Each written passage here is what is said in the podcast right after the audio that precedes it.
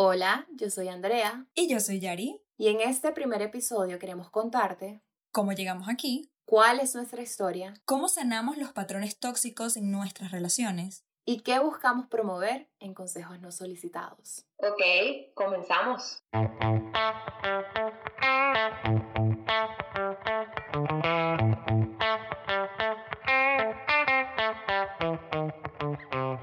Consejos no solicitados es un espacio para conversar entre amigas acerca de aquellos consejos que quieres pero no te atreves a solicitar.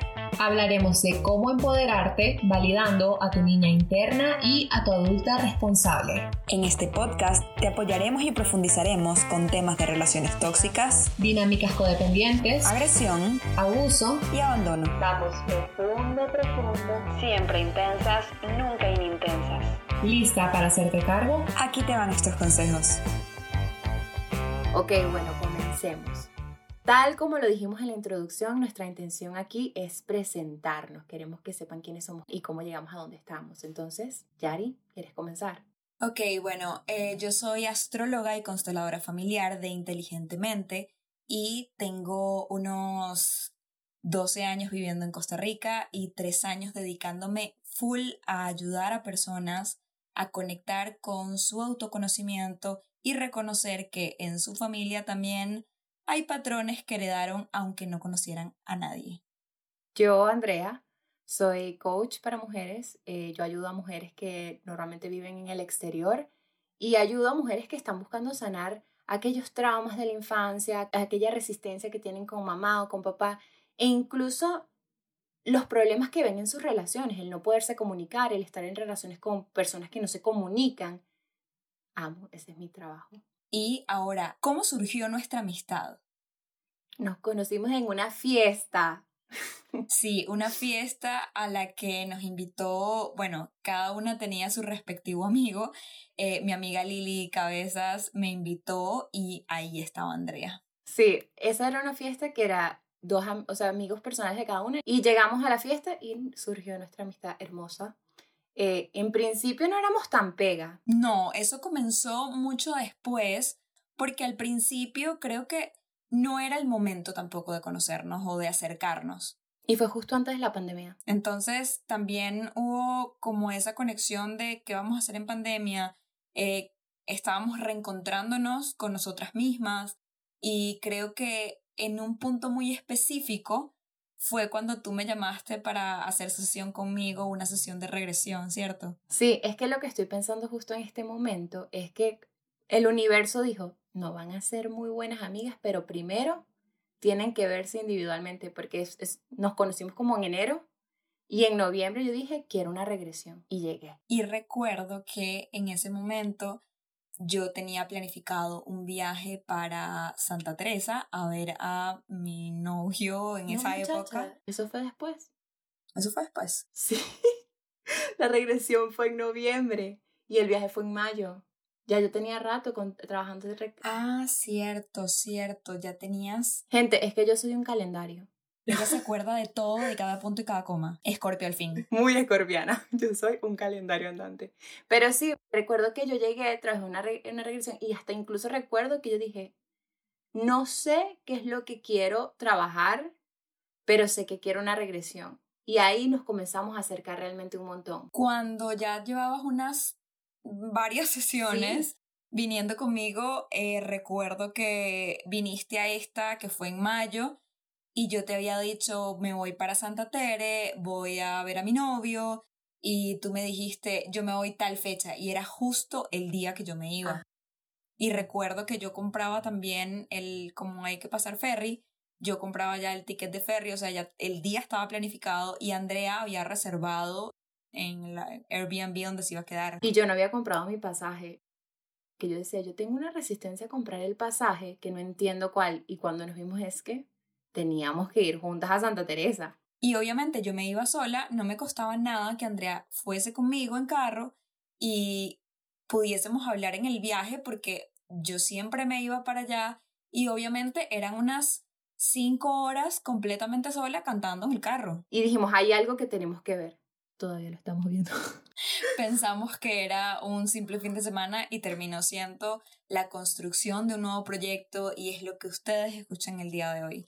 Claro, porque ese día que llegamos justo, tu novio, ahora esposo, trabajaba mucho ese día. Entonces, ese primer día que estuvimos en Santa Teresa, hablamos muchísimo y nos conocimos muchísimo. Y creo que ahí empezamos a ver que teníamos una historia familiar que podía ser muy opuesta, pero muy similar. Claro, porque tenemos a nivel de cómo se expresaron los traumas de nuestra familia muy, muy, muy distinta, pero las creencias que hay en tu familia son muy parecidas a las que hay en mi familia. Y nos dimos cuenta que, por ejemplo, yo vivo, yo salí de la casa de mis padres a los 16 años. Y yo a los 18.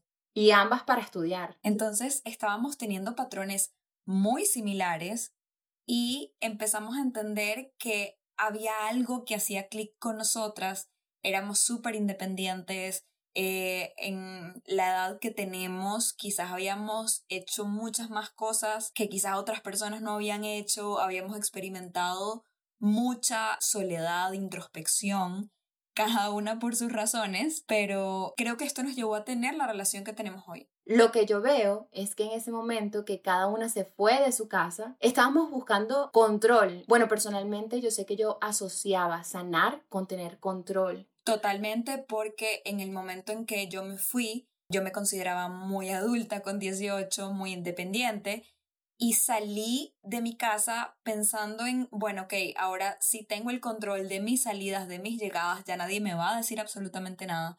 Pero también me hizo sentir, ok, por primera vez estoy saliendo de mi zona de confort porque aunque me apoyaban mucho al venirme a Costa Rica, mi familia seguía siendo para mí un lugar rico de estar.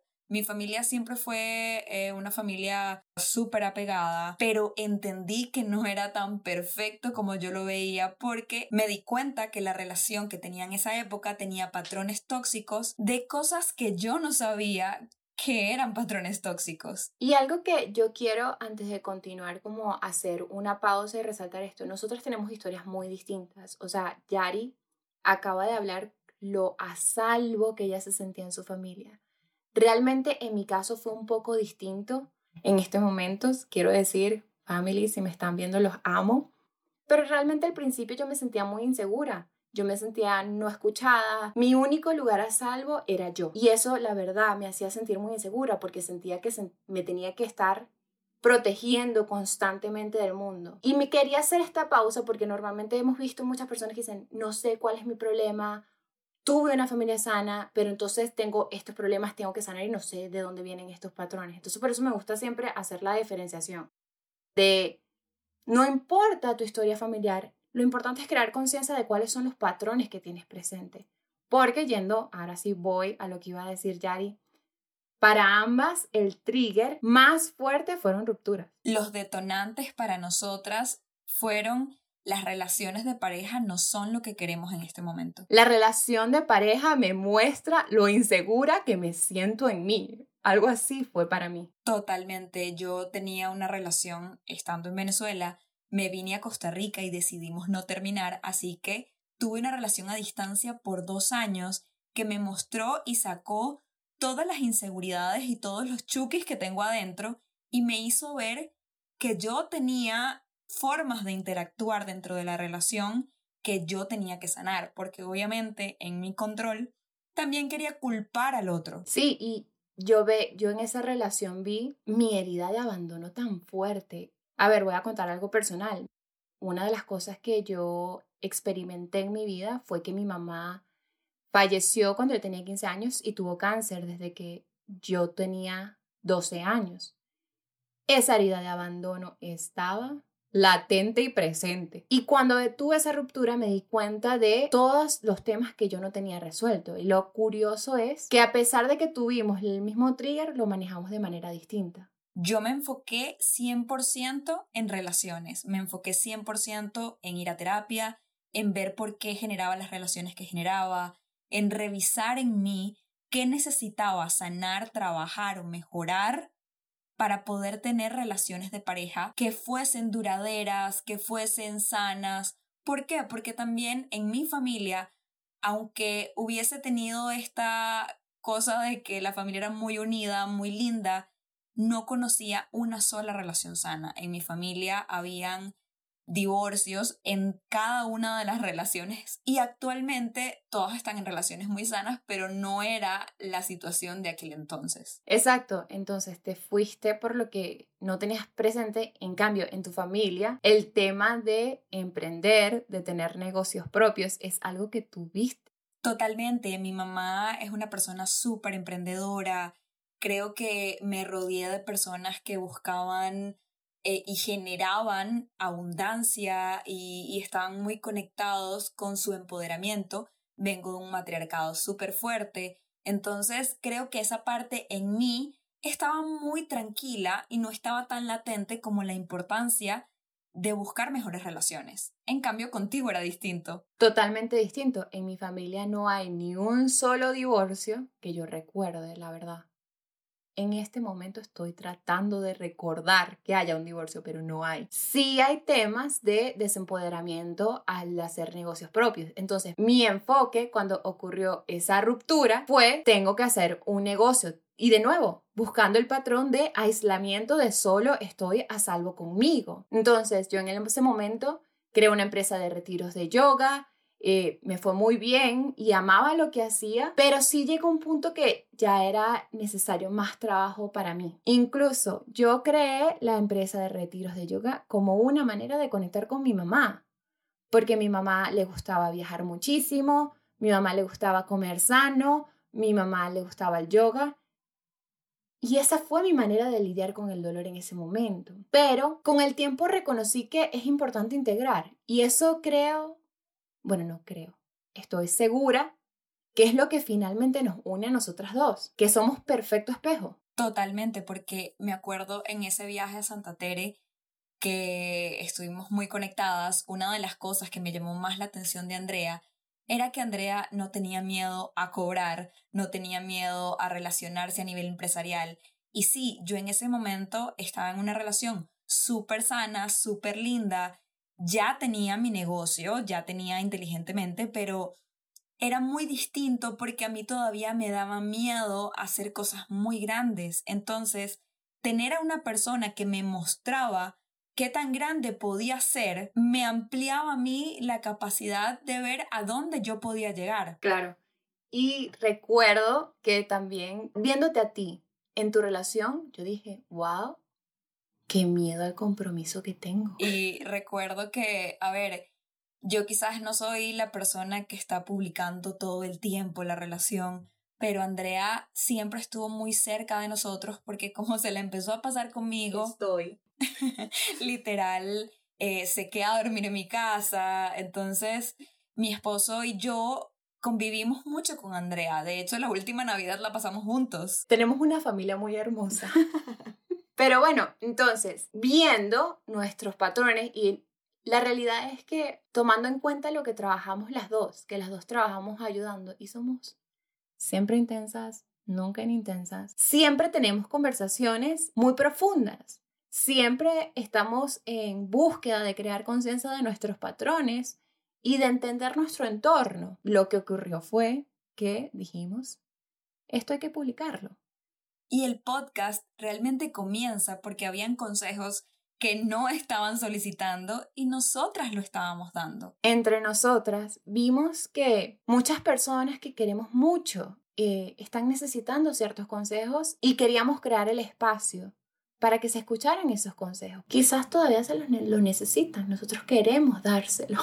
¿Y cuáles son las principales creencias que buscamos impartir? Pues validar al niño interno, empoderamos al adulto responsable y queríamos empezar a buscar toda esta información que no era desde la víctima, que no era solamente entendemos que estás mal, es sí, ok, sino vamos a buscar también la manera de encontrar la raíz de, esa, de ese dolor, de esa incapacidad de relacionarse o de esa dependencia al relacionarse y hacernos responsables de eso para convertirnos realmente en adultos.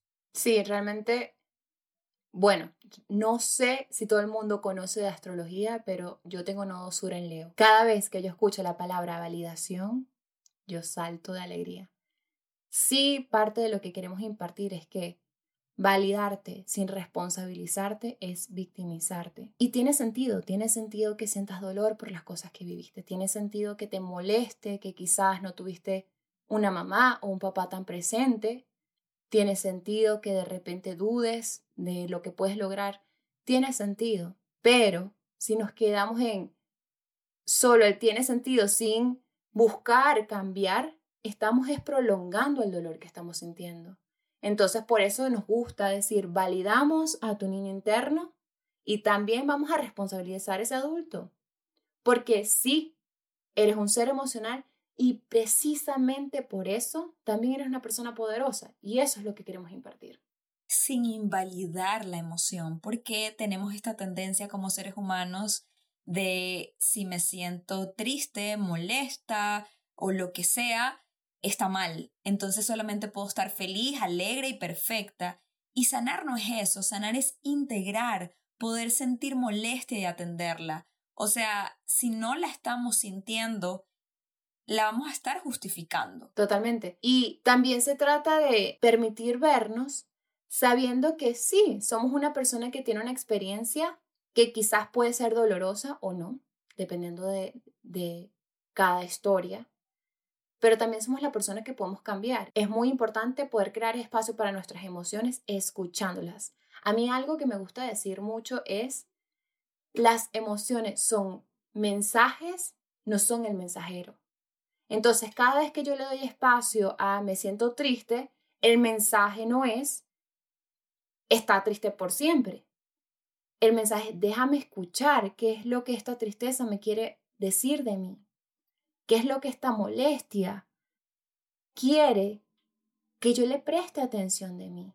Y podemos sanar con amor. No todo tiene que ser a los golpes o no todo tiene que ser por las malas o ignorando la emoción. Podemos sanar desde el amor y queremos o escogemos sanar desde las buenas. Eso nos dimos cuenta con nuestro propio proceso. ¿Por qué? Porque siempre he pensado, y esto también me gusta mucho compartirlo, que yo no necesito ningún tipo de abuso para darme cuenta que tengo que sanar. Para mí, hasta lo más pequeño es una evidencia. ¿Por qué? Porque a diferencia de la historia de Andre, yo tuve una experiencia muy sana a nivel familiar, donde tuve unos papás muy lindos que a pesar de un divorcio, cuando yo estaba muy chiquita, me enseñaron que el aprendizaje, la responsabilidad y de alguna manera estas técnicas místicas o la lectura eran muy importantes.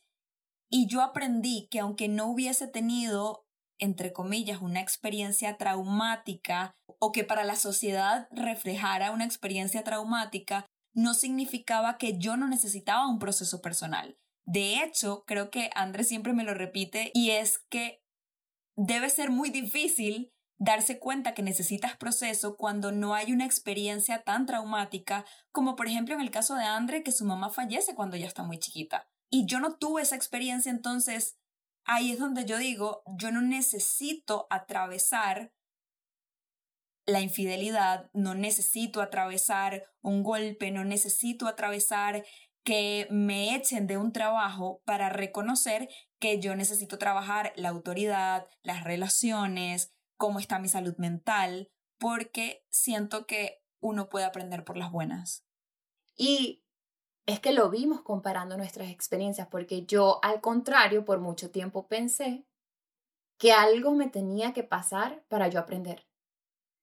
Y realmente no, en lo absoluto, porque no se trata de esperar que el golpe avise, no, no, no. El golpe no avisa, la conciencia avisa.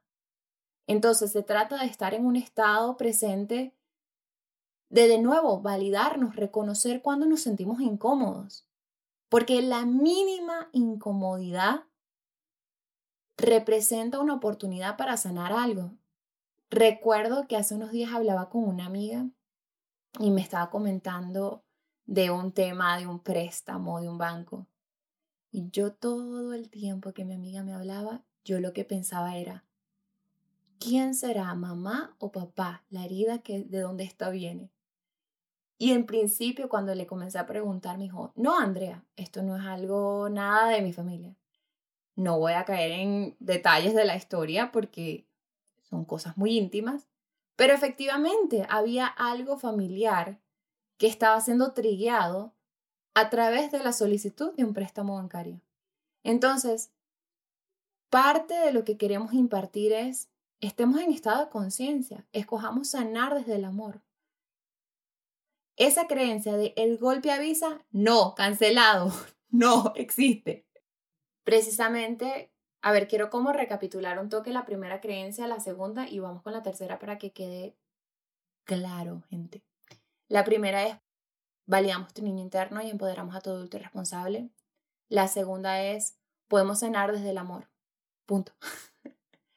y la tercera, cuando decidimos sanarnos, nosotros sanamos nuestro entorno. Algo que a mí me gusta mencionar es la intensa, la que se la pasa en una terapia, en una constelación, en una regresión, en un análisis, la escorpiana con todo de mi familia, soy yo. Nadie más, bueno, mi hermanita, que seguro va a escuchar este podcast, ella sí.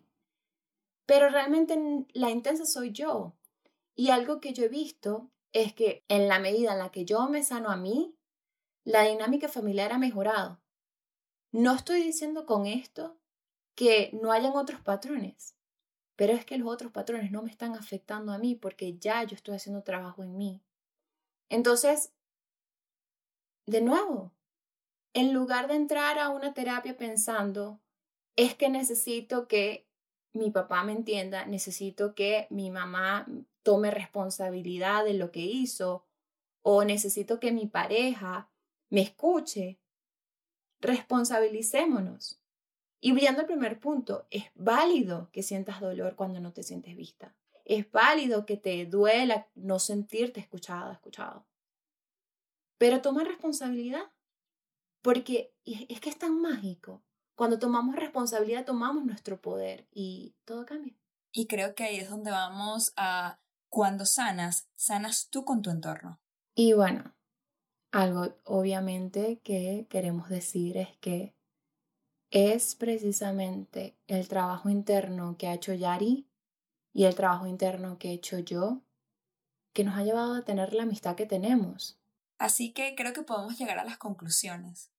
Creo que podemos empezar con que a través de las relaciones de amistad podemos profundizar más de lo que pensamos y a veces un consejo no solicitado es justo y necesario. Y simplemente con este episodio nos queríamos presentar y ser tus amigas en tu proceso de sanación, así como lo hemos sido entre nosotras. Esperamos que hayas disfrutado este episodio y que abras el espacio para reflexionar sobre tus relaciones y que encuentres a tu Andre. O tu Yari. Y que si no tienes amistades que te nutran, pues todo bien. Aquí estamos para ti. Esperamos que este episodio te haya gustado tanto como a nosotras. Te invitamos a compartir en tus historias de Instagram la frase que te marcó de esta conversación. Asegúrate de etiquetarnos a la cuenta arroba consejos no solicitados pod que queremos verte y conectar contigo. Para que no te pierdas ninguno de nuestros consejos, recuerda suscribirte a consejos no solicitados en tu plataforma de audio favorita. Hasta el próximo consejo.